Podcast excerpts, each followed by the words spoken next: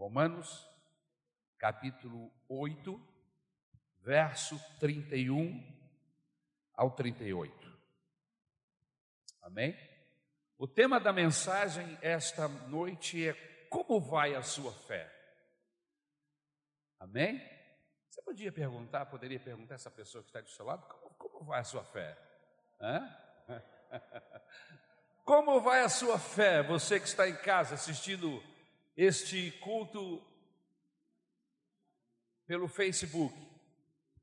Como é que está a sua fé? Vamos então ao texto, Romanos 8, de 31 em diante.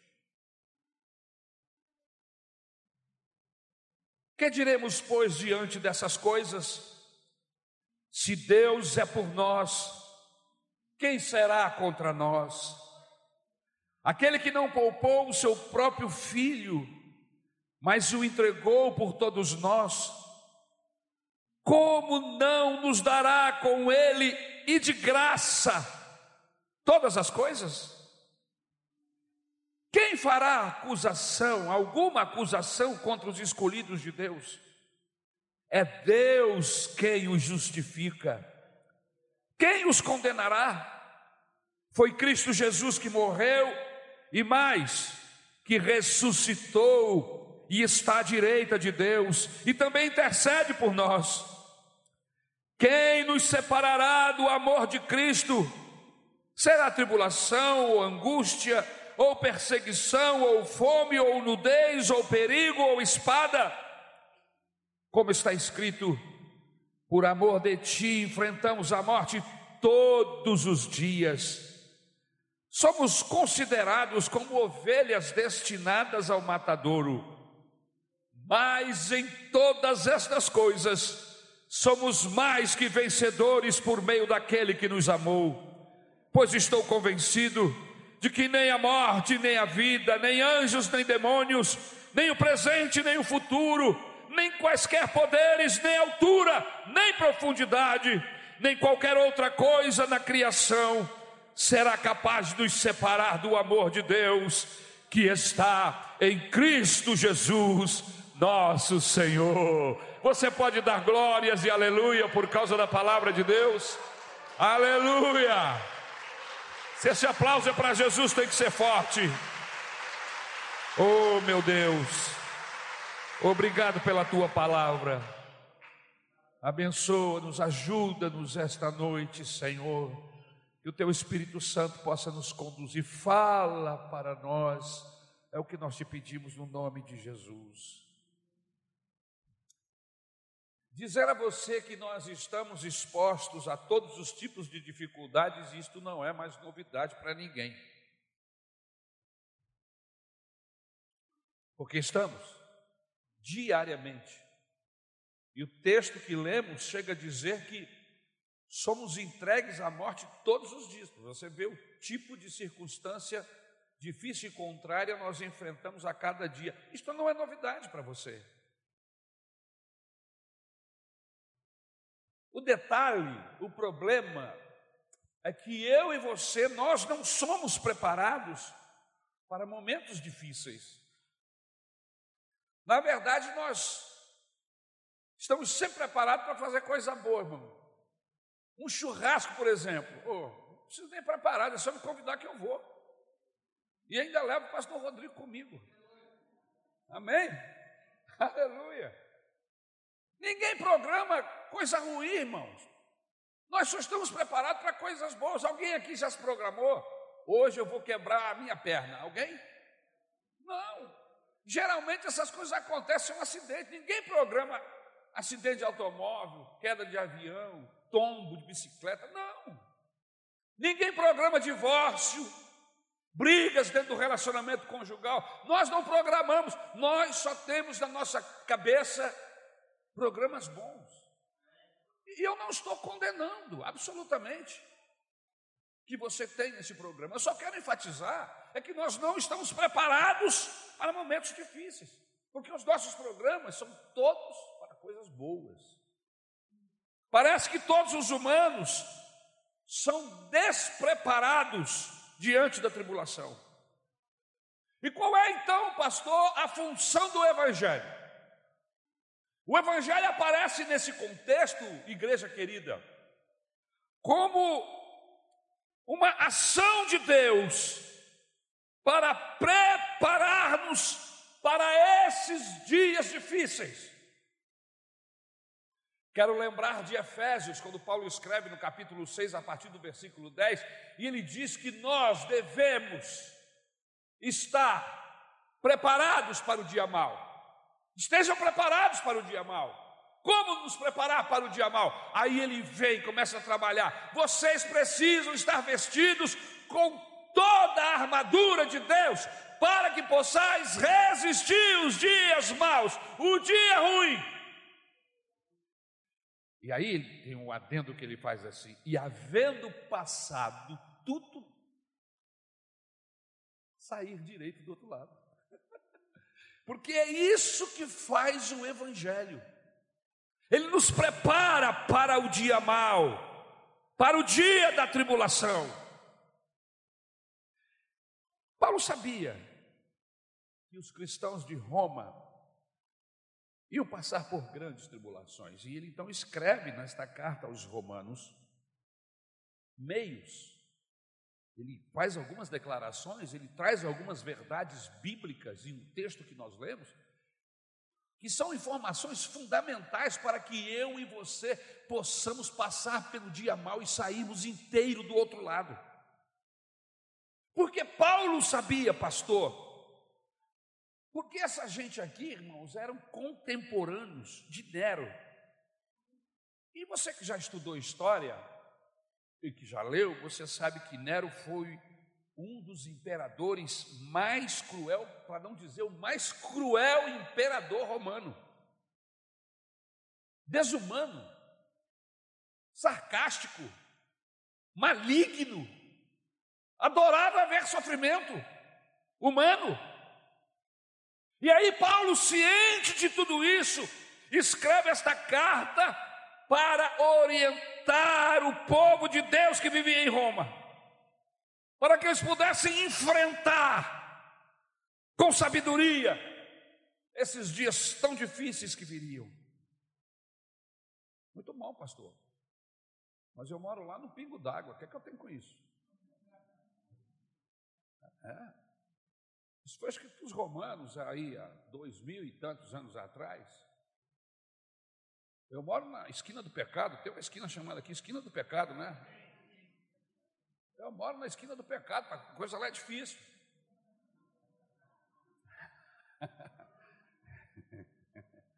tem outros nomes aí que eu esqueci agora, mas tem aí. Mas deixa esses dois, tá bom. Como enfrentar a tragédia, pastor?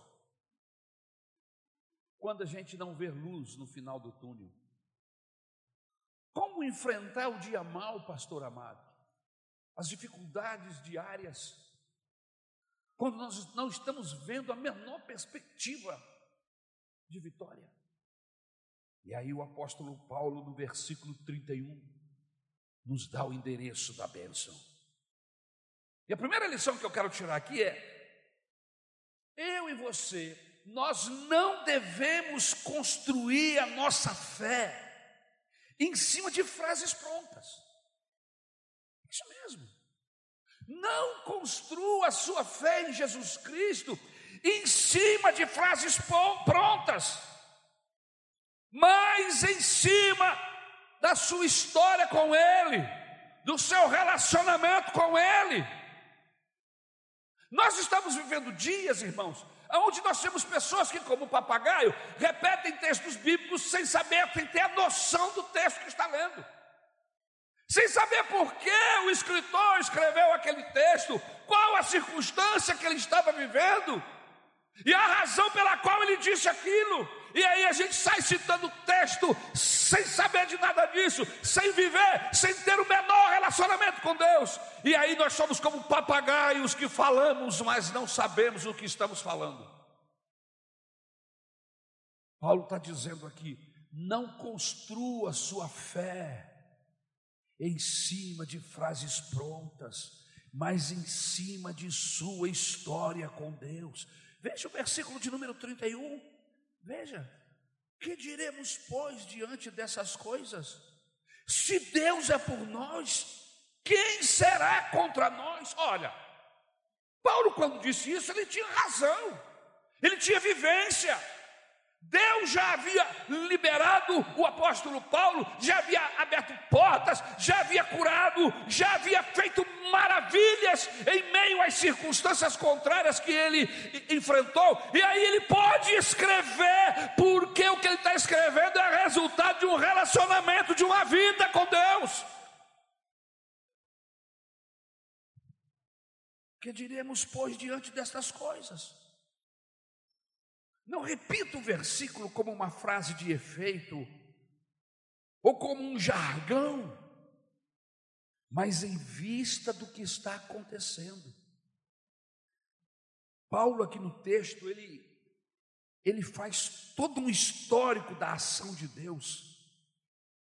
Por isso ele pode dizer o que ele está dizendo. Se Deus é por nós, quem será contra nós? Porque ele viveu circunstância onde o Senhor esteve com ele, e ele tinha plena consciência que foi uma ação de Deus na vida dele. Quantos aqui possuem álbuns de recordação? Você tem? Eu, eu, eu gosto muito de álbuns. Álbuns de casamento, álbum de aniversário, álbum de, de viagens. É muito bacana, eu gosto de álbum. Gosto mais de ver álbuns do que ver filme. Vídeo. Obrigado, querida. A verdade é que, às vezes, nós vamos na casa de algumas pessoas que somos convidados para almoçar, e aí nos deixa vendo vídeos de casamento, e a gente fica lá olhando o vídeo do casamento. Eu olho para Isabel, a Isabel olha para mim, e a gente fica lá. Não conheço ninguém, sei estava acontecendo, as pessoas estão rindo, gargalhando, outras estão sérias, a noiva entrando, o noivo já tinha entrado, enfim, é tudo muito devagar. Eu prefiro ver foto, irmão. Foto é você olha a noiva, vira a página, tem outra foto com o noivo, depois a mãe, o pai, todo mundo. É uma maravilha foto. Mas o que eu estou querendo dizer aqui é que esses álbuns de recordação nos traz à memória o acontecido. Outro dia eu estava fazendo, tive um problema no computador, tive que tirar algumas fotos que estavam guardadas no HD e passar para o outro ao HD antes de que o computador explodisse e eu perdesse tudo. E aí eu, na passagem para o outro HD, comecei a ver, chamei a Isabel e a gente começou a lembrar dos lugares que nós vivemos juntos, onde passamos, onde passeamos, onde Deus nos deu oportunidade de estar. E no final, a Isabel me deu um beijo e falou assim: Puxa, foi como viajar outra vez. Por quê? Porque, porque traz a memória, traz a recordação. Paulo aqui está fazendo esse histórico da ação de Deus. É como se ele estivesse vendo algo de recordação. Quando ele disse Deus é por nós, quem será contra nós? Ele está se lembrando dos livramentos. Ele está se lembrando da ação de Deus para guardá-lo em meio aos inimigos. A que conclusão você quer chegar, pastor? É preciso ter um álbum de recordações das coisas que Deus fez. Algumas pessoas têm um caderno de bênçãos recebidas. Eu me lembro que quando eu, eu conheci a, a, Isabel, minha esposa, eu fiquei sabendo que lá na casa dela tinha um caderno de bênçãos. Todos os pedidos dos filhos, dos pais estavam ali atrás. E à medida que Deus ia respondendo às orações, eles iam ticando e de vez em quando eles faziam um culto para agradecer a Deus por todas as bênçãos recebidas. Eu falei, poxa, que legal. Você tem um algo assim? Você tem um álbum assim das coisas que Deus já fez na sua vida? Algumas pessoas têm um álbum, outros têm caderno. Outros têm guardado os símbolos dos milagres de Deus. Eu me lembro que eu fui fazer uma visita, dentre as muitas que faço, eu gosto muito de visitar. E aí havia uma cristaleira na casa do irmão. Mas a cristaleira não tinha copos de cristais, nem jarras, nem esse tipo de louça que geralmente as pessoas colocam, expõem, porque são bonitas mesmo, né? Mas a cristaleira estava vazia, mas tinha umas coisinhas, né? uns, tinha uma cobrinha de plástico, um carrinho, uma casinha. E eu fiquei olhando assim, eu falei assim, rapaz, uma cristaleira grande dessa, cheia de espaço, com essa casinha, com essa cobrinha, com esse carrinho. Aí eu fiquei curioso, porque eu sou curioso, Isabel já me conhece, eu chego nos lugares, eu saio perguntando tudo para as pessoas, e, com... e aqui no Rio de Janeiro, por exemplo, se você dá corda, meu irmão, em 10 minutos você fica sabendo a vida da pessoa. É. Não é verdade, irmão? Você cai na asneira de fazer uma pergunta, perguntar onde é a rua, tal, tal, tal, a pessoa diz a rua e já começa a falar da vida dele. É interessante isso. É, é muito interessante. E aí eu perguntei ao irmãozinho: o que é isso aqui, rapaz? O que é que. Essa cobrinha aqui, esse, essa casinha, esse carrinho, ele falou assim, pastor, essa cobrinha aí é para toda vez que eu passar por aqui e que o meu filho passar por aqui, ele lembrar que Deus o livrou da morte. Eu falei, como é que é isso? Eu falei, opa, tem coisa boa aí. Falei, olha, o meu filho foi picado por uma serpente mortal. Ele iria morrer, não dava tempo para chegar. Nós estávamos num lugar distante da cidade, distante da medicina. E quando nós vimos que ele já estava perdendo sentido, nós clamamos pelo Senhor. E Deus interviu. E olha ele correndo aí, pastor. E o homem falou isso com, com os olhos cheios de lágrimas. Eu falei, rapaz, me diz o que, é esse, esse carro aí. Pastor, você sabe que criança é tribulação, não é, irmão? É bênção. Uma criança, bobear, cobra morde, engole ele vivo. Criança não tem noção de perigo, pastor. Eu falei, é verdade. Você pisca o olho e ele já sumiu de perto de você. Quem já teve filho perdido no mercado aqui? Quem já correu para salvar o filho na hora de atravessar a rua? Porque ele ia feito um doido atravessando a rua e quase que morre atropelado.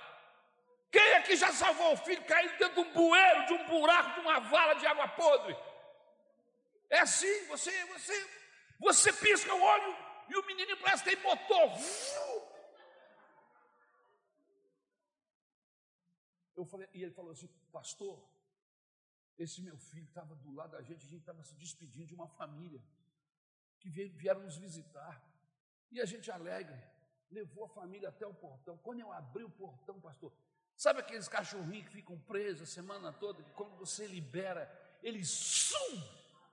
Foi isso que aconteceu, pastor, só que a gente não viu. A gente abriu o portão e o moleque passou feito um de flash. E quando a gente viu, ele já estava debaixo da roda de um automóvel. E aí, outra vez, as lágrimas molham os olhos dele e diz assim: Pastor, foi um desespero, porque nós pensamos que ele estava morto. Mas aí a gente levantou a mão para o céu e pediu: Senhor, visita com vida agora o nosso filho. Pastor, olha ele correndo aí, ele não para, está vivo. É sim, pastor, está correndo aqui o tempo todo. Eu falei assim, então agora só falta a casa, me diz a história dessa casa aí. E aí ele falou assim: essa casa aí, pastor, o senhor está dentro dela. Eu falei, estou dentro dela. Você está dentro dela. Nós clamamos a Deus, oramos ao Senhor durante muito tempo para que Ele abrisse uma porta e nos desse uma casa. Pastor, olha aqui a casa, pastor. Mas aí, para a gente não esquecer da mão do Senhor sobre a nossa vida, a gente colocou isso aqui nessa cristaleira. Toda hora que a gente passa aqui, a gente olha e a gente lembra da intervenção de Deus, da resposta da oração. Que Deus é esse, aleluia! Aleluia! Você tem um álbum desse? Devia ter. Aleluia. Devia ter um álbum desse lá na sua casa, só para você registrar Aleluia. Só para quando você abrir, você contar uma, duas, três, quatro, como diz aquela canção antiga, conta, conta, conta quantas bênçãos, quantas o Senhor já lhe deu, e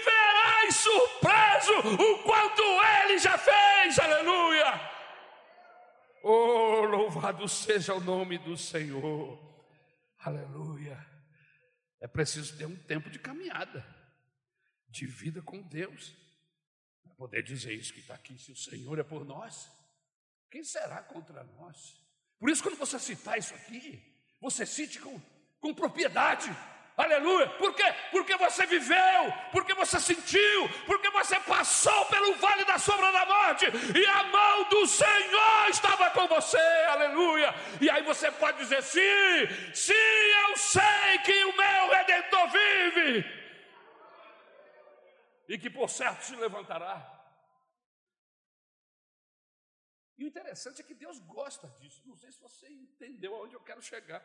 No Antigo Testamento, Deus ensinou o povo que mais importante que o lugar era o evento. Por isso que nós evangélicos não consagramos lugares. As outras religiões, as outras formas de, de adoração a deuses, eles têm lugares que eles sacramentam, aonde são os lugares, os ocorridos, os milagres, e aí as pessoas têm que ir para lá para ser abençoadas, etc, etc. Deus nunca consagrou lugares. Deus consagra o evento. O que aconteceu, o acontecimento. Aleluia. A manifestação de Deus. Mas eles até marcavam os lugares onde Deus havia se manifestado. Mas não transformavam aqueles lugares em lugar de, de veneração. Você imagina o povo vindo do deserto, atravessando para chegar a Jericó, atravessa o Rio Jordão, mais de um milhão de pessoas, numa fila indiana enorme, cantando, adorando a Deus.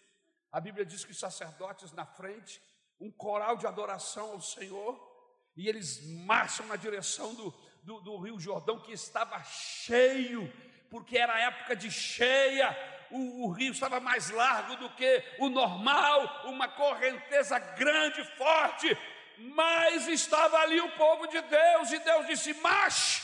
E quando os, os sacerdotes com a arca, diz a Bíblia, colocaram a planta dos pés na água, Deus desceu a sua mão e parou a água do rio a uns 5, 6 quilômetros lá em cima. E aí a água correu toda e o leite ficou seco.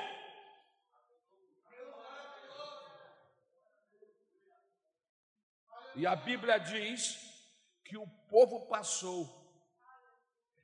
Os sacerdotes ficaram com a arca lá no meio do rio para garantir que não viria água alguma. E o povo foi passando, foi passando, foi passando. Quando passou o último molequinho, aleluia.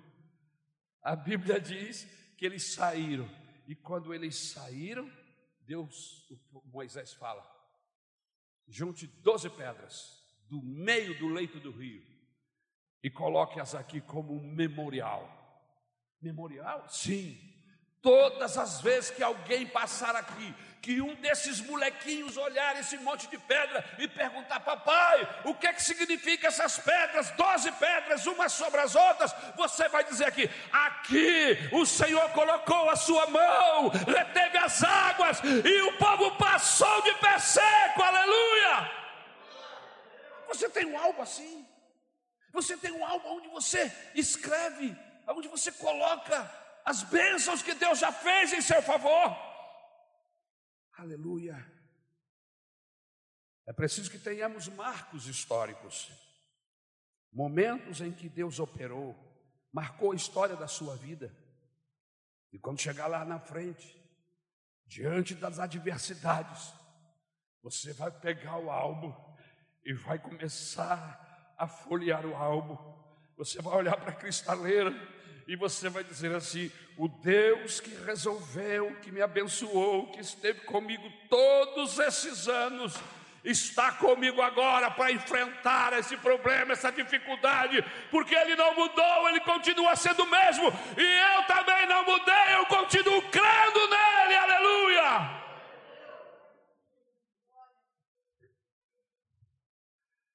E aí você vai poder dizer, como Samuel. E o que disse Samuel? Ebenezer, Ebenezer, até aqui, o Senhor tem nos ajudado e vai continuar com a sua mão sobre nós, porque Ele tem promessas.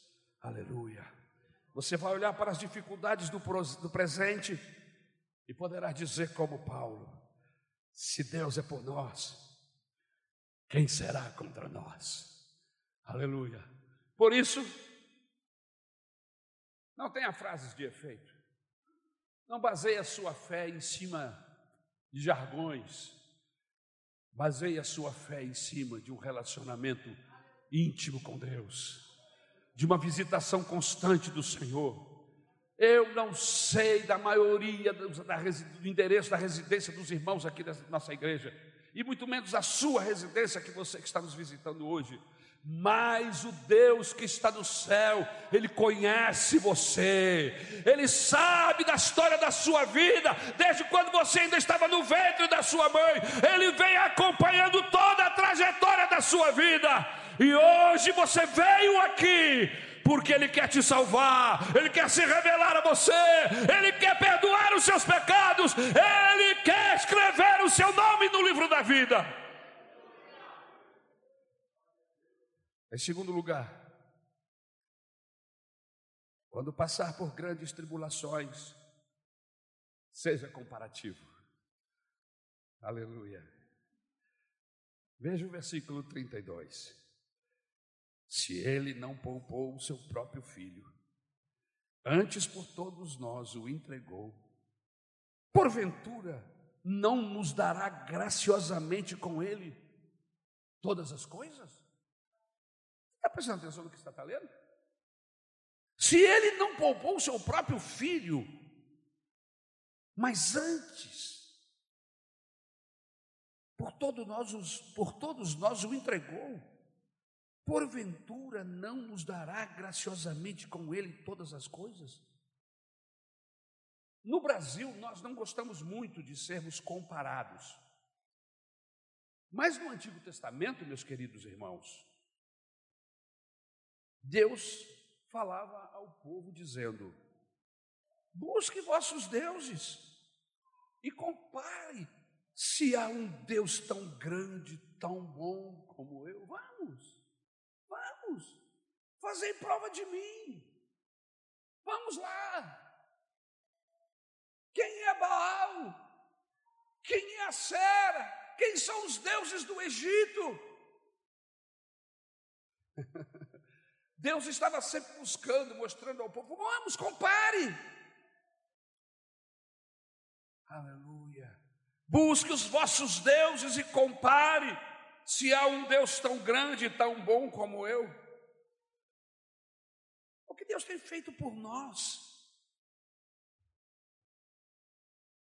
Onde está, onde estão baseadas a, a nossa fé, a nossa esperança?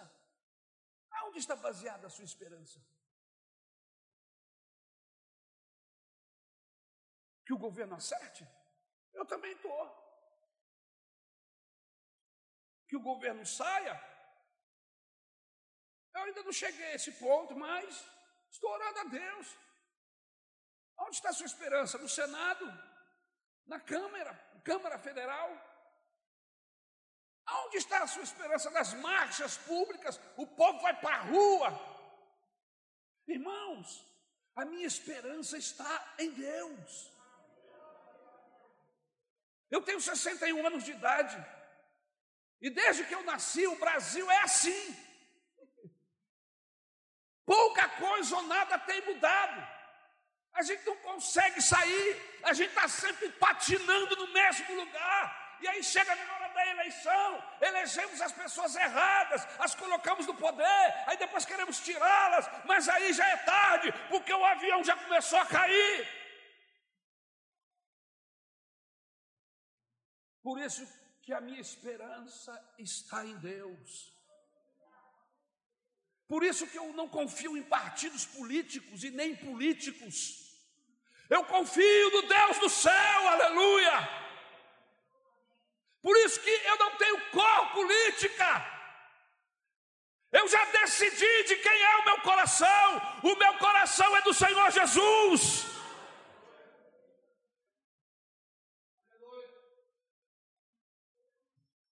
O texto diz: Deus não poupou o seu próprio filho, mas antes por todos nós o entregou. Queridos, é interessante notar que o mesmo verbo entregar é usado em relação a Judas, aos sacerdotes, a Pilatos, que entregaram Jesus, levaram Jesus à morte, é o mesmo tempo, entrega. O escritor Stott comenta: quem entregou Jesus para morrer? É uma pergunta. Quem foi que entregou Jesus para morrer? E aí você vai dizer: foram os judeus.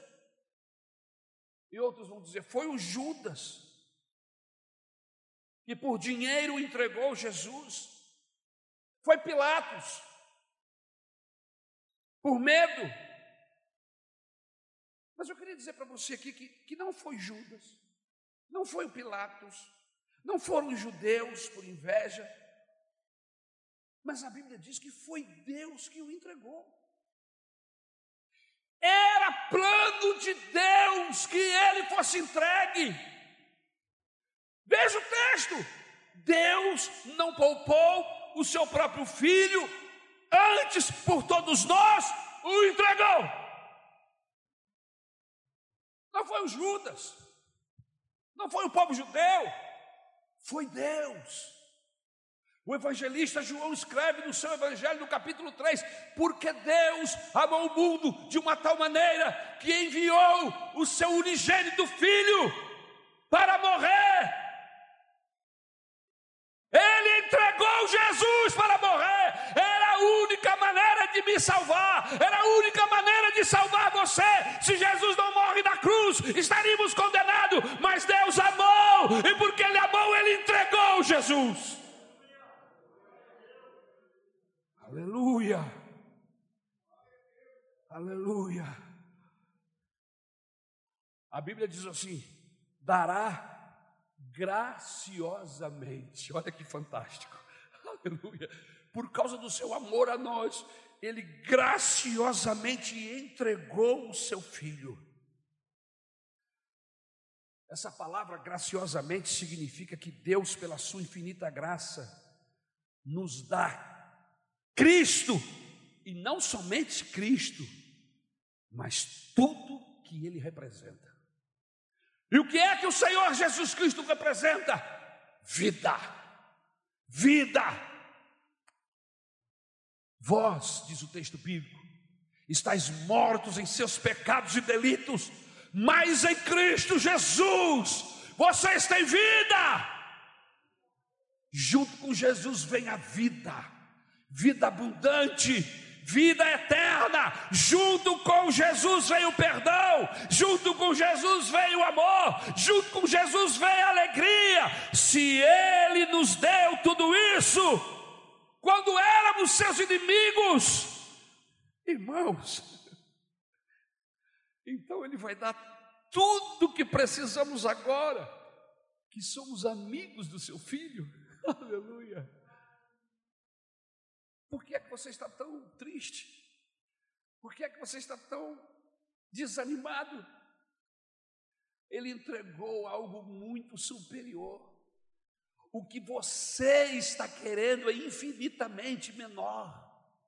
E o que ele entregou é a chave para que eu e você possamos alcançar a vitória em nossa vida. Então, meus queridos, ele vai dar tudo, tudo que precisamos, agora que somos seus filhos. Será que Deus faria menos pelos seus filhos do que fez pelos seus inimigos? Se Ele nos entregou Jesus quando éramos inimigos, será que agora que somos amigos Ele vai fazer menos? Não. Uma vez que Deus já nos deu a maior das dádivas, acaso vai reter alguma dádiva menor ou de menor valor? Se ele já pagou o, o preço mais alto, então ele não vai negar. Se apaga, aleluia, é de menor preço. Mas aí a incredulidade pergunta o seguinte: porventura ele dará? Mas a fé pergunta: porventura ele não dará? Se ele já deu o que era mais precioso, será que ele não vai dar agora isso que você está pedindo, que é infinitamente menor? Se ele já deu tudo. O comentarista da Bíblia, Macintosh, diz o seguinte: a cruz é a garantia de que Deus dará graciosamente tudo que necessitamos. Pense, será que Deus vai abandonar você agora? Ele não poupou o seu próprio filho por amor a você, por amor a nós. Será que ele vai abandonar você agora, mulher? Agora, homem?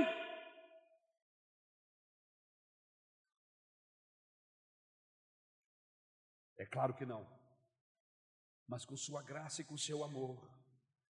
Com seus ouvidos ele vai ouvir a sua súplica e ele vai atender a sua oração por amor ao Senhor Jesus Cristo, seu Filho. Em terceiro lugar, o apóstolo Paulo nos dá uma outra advertência. Na hora da maior tribulação, não aceite acusações de ninguém. Ninguém. Quando o cinto estiver apertando, quando os acusadores vierem com o dedo em para lhe acusar, lembre-se, você foi lavado, lavada, remido, remida pelo sangue de Jesus. Se ele não estiver com uma acusação mentirosa, porque é possível que ele esteja mentindo, mas ainda que ele esteja falando verdade sobre a sua acusação, lembre-se, você foi limpa, você foi limpo, você foi remido pelo sangue vertido na cruz. E o que é que significa isso? Que os meus pecados, que os seus pecados foram lançados no mar do esquecimento. E se Deus não se lembra dos seus pecados, por que é que o diabo quer que você lembre agora? O versículo 33 diz assim: quem tentará acusações contra os eleitos de Deus? Você não é eleito da Maranata, você é eleito do dono do universo. Ainda que nós amamos você, aleluia, aleluia. Mas o amor de Deus é infinitamente maior do que qualquer amor que conheçamos embaixo dessas nuvens dos céus. Quem tentará acusações contra os eleitos de Deus? Mas é verdade que tribulação é terreno fértil para a culpa. Quando nós estamos apertados, quando as coisas estão apertando, quando nos perdemos nas nossas dificuldades, vem logo uma pergunta ao nosso coração: Onde foi que eu errei? O que foi que eu fiz, meu Deus? Será que Deus está tratando comigo Olha, Deus sempre está tratando conosco, sempre. E segundo nós aprendemos hoje de manhã, o alvo de Deus é transformar você e eu, nós, na figura da pessoa do Senhor Jesus Cristo. Ele quer que nos pareçamos com Jesus. E para que ele alcance o seu objetivo, ele vai aproveitar de qualquer coisa. Qualquer coisa Deus vai se aproveitar para moldar em mim e em você a pessoa do Senhor Jesus Cristo. Mas será que Deus está tratando comigo? E tem uma frase que diz assim: não veio pelo amor, virá pela dor. Irmão, ninguém é salvo pela dor, irmão. A gente sempre vem pelo amor. É pelo amor de Deus. É pelo amor, pela graça, pela misericórdia do Senhor. Ninguém chega perto da salvação, da salvação de Deus, do Senhor Jesus pela dor. Não! Deus se aproveita desses processos, mas não é que Deus mandou dor para ninguém. Deus é bom. Deus é bom. Aleluia! Deus é bom, aleluia! Deus ama você, Deus ama você, Deus ama você, aleluia. Deus é fiel, Deus é fiel, Deus é fiel, aleluia. Eu não vejo Deus jogando, armando circunstâncias. Não. As circunstâncias ocorrem, ou elas vêm naturalmente, ou nós as provocamos com as nossas escolhas, ou o diabo as lança diante de nós.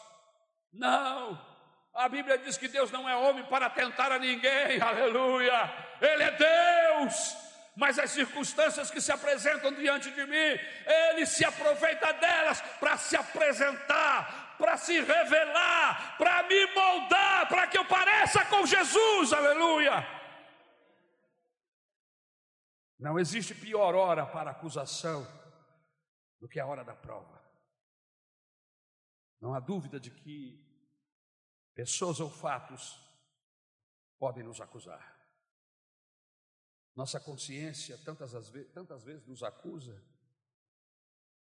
O diabo, que é conhecido na Bíblia como o caluniador, a Bíblia diz que ele não cessa de nos acusar. Ele é chamado de acusador.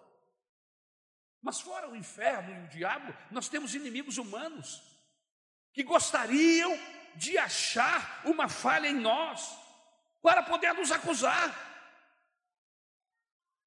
Mas olha, escute, graças a Deus que fomos escolhidos por Ele. Você foi escolhido por Deus antes da fundação do mundo. Você é alvo, eu, nós somos alvos do amor de Deus, aleluia. E quer saber? Fomos justificados, e todas as acusações contra nós caem por terra diante do sangue de Jesus vertido da cruz. Eu quero que você saiba que está aqui esta noite um homem pecador. Eu peco com a minha mente, com os meus lábios, pego com as minhas mãos. Eu sou um pecador, mas não fica me olhando com essa cara de nojo, não, porque você também é pecador. A Bíblia diz que quem João, o apóstolo João diz, que quem diz que não é pecador, que não peca, é mentiroso. Somos pecadores. E constantemente estamos sofrendo acusações. E é justamente na hora que nós estamos sofrendo. Veja a covardia do inimigo. Na hora que nós estamos passando pela dor, ele joga acusações. Você está passando por isso porque você fez isso, porque você tem um passado assim, porque você tem um passado daquele jeito, porque você é aquilo, porque você é isso. Me desculpa, mas é exatamente isso. Que muitas vezes maridos são usados para ferir suas esposas. Que muitas vezes esposas estrambelhadas abrem sua boca para xingar seus maridos. Emprestam a boca para o inimigo. Paulo está dizendo aqui: não permita isso. Você, ainda que isso tenha sido verdade no passado, você agora é uma nova criatura em Cristo Jesus. Você nasceu de novo. Você é uma pessoa de Deus, aleluia. O sangue de Jesus lavou a sua vida e a minha vida também. E esse sangue não perdeu o seu poder, aleluia. Este sangue continua poderoso, porque quando eu peco, eu corro para Jesus e peço perdão a Ele, Senhor, me perdoa, tem misericórdia de mim. Enquanto eu estou pedindo perdão, o diabo corre para me acusar. Está vendo lá? Aquele ali, aquele é bandido mesmo. Eu sempre falei que ele é bandido, que ele não presta. Olha o que ele fez, olha o que ele fez, olha o que ele fez. Aí Jesus assim diz assim: Olha o que eu fiz, olha o que eu fiz, olha o que eu fiz. O meu sangue tem poder para destruir o pecado do Ari, aleluia. Não importa o que você tenha feito, importa o que Jesus fez. O que ele fez, o seu sangue cobriu os meus e os seus pecados, aleluia. Aleluia. Por isso, o texto, o, o apóstolo Paulo pergunta: Quem tentará acusações contra os eleitos de Deus? É Deus quem os justifica. Aleluia. Me ajuda, filho? Aleluia. Louvado seja o nome do Senhor. Você precisa saber que você tem um advogado junto ao Pai. E se você entrou aqui esta noite, pesado por causa das cargas, por causa dos pecados, eu quero te dizer que Jesus veio à reunião. Aleluia. Ele não ficou com frio lá em cima, não, ele desceu, ele está aqui, e os seus braços estão abertos para receber você.